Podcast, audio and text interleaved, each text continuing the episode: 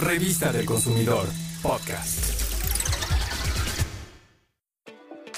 La salsa catsup es un aderezo muy utilizado en distintos platillos, pero ¿has revisado su información nutrimental antes de comprar o usar una? ¿Sabes si en verdad tiene suficiente jitomate o solo lo aparenta? Es importante leer lo que dicen los productos envasados. No te conformes con revisar la fecha de caducidad. Conoce sus ingredientes, pues de esta manera podrás saber si es una buena elección o no. Hace algunos años, la mayoría de salsas catsup tenían jarabe de maíz de alta fructosa, un endulzante muy barato para la industria, pero muy caro para las y los consumidores en cuestión de salud. Ahora es posible encontrar salsas catsup sin azúcar o con bajas cantidades de ella, por lo que resulta muy importante leer con atención la etiqueta de información nutrimental. Hoy, como alternativa a esos productos, te traemos la receta para preparar tu propia salsa catsup Escuchemos a la chef Natalia Delgado. Primero, a nuestros jitomates les vamos a hacer una X con un cuchillo y después los ponemos a cocer con suficiente agua por 15 minutos. Es muy importante que los jitomates estén bien maduros. Cuando estén cocidos, los retiramos de la olla, les quitamos la piel y los llevamos a la licuadora. Sin agua, muy importante. Después de licuarlos, lo reservamos. Vamos a rayar finamente la cebolla. Si no tienes rallador, puedes rebanarla lo más fino que puedas. En otra cacerola caliente, ponemos un poquito de aceite, agregamos la cebolla y dejamos cocinar por 5 minutos.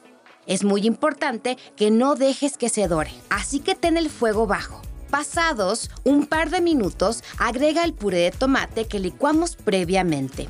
Añade el azúcar mascabado, mostaza, las especias y dejamos cocinar aproximadamente 45 minutos hasta una hora.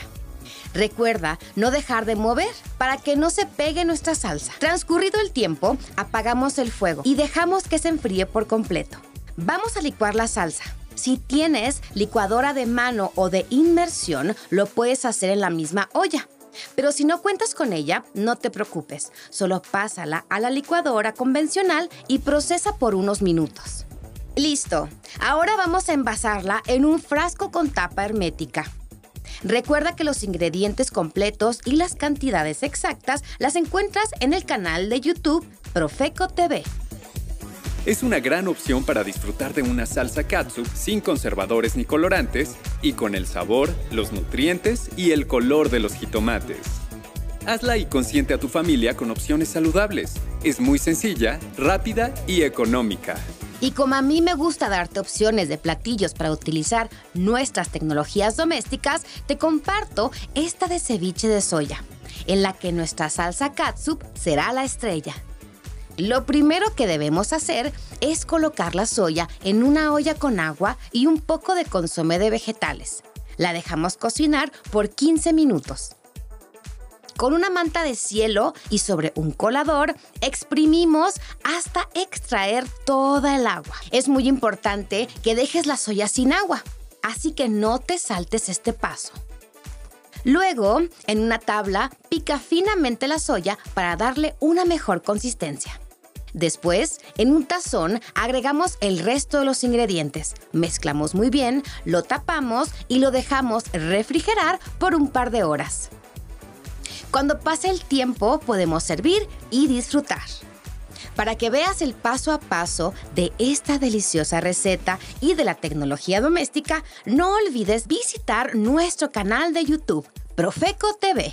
Yo soy la chef Natalia Delgado y me dio mucho gusto estar con ustedes. Nos escuchamos en una próxima ocasión. Sigue de cerca todas las recetas de la tecnología doméstica que la chef Natalia Delgado ha preparado en nuestra cocina.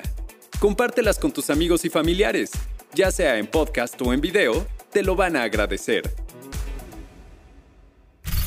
Revista del Consumidor, podcast.